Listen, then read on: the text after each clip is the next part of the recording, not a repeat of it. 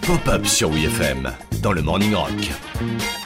On est d'accord qu'être euh, un héros, c'est cool, mais être un héros avec un repère, c'est encore mieux, non? Bonjour mademoiselle, puis-je me permettre de vous inviter dans mon repère? Un repère secret connu de personne. Personne sauf vous La tour du Père Fouras, le bureau ovale du président des USA, même mon studio chez WeFM, dans ma tête, c'est un repère. Quand il y a de la visite, euh, direct, je me mets en mode châtelain. Bienvenue dans ma demeure. Après, il y a évidemment des repères plus cool que d'autres, genre l'étoile de la mort dans Star Wars, euh, les égouts des Tortues Ninja, ou attends, la Batcave Tu peux pas tester le repère de Batman, gros. C'est une caverne, ta cave C'est la Batcave.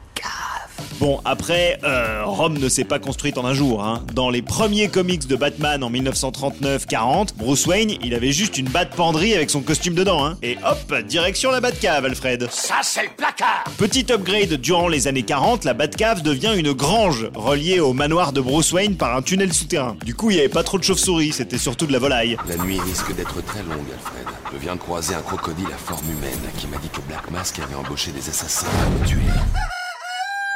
Ah, il est 7h du mat, c'est l'heure du bat dodo. C'est seulement à partir de 1943 que le repère du justicier de Gotham se mue peu à peu en une cave humide remplie de matériel sophistiqué, de véhicules en tout genre et peuplée de chauves-souris.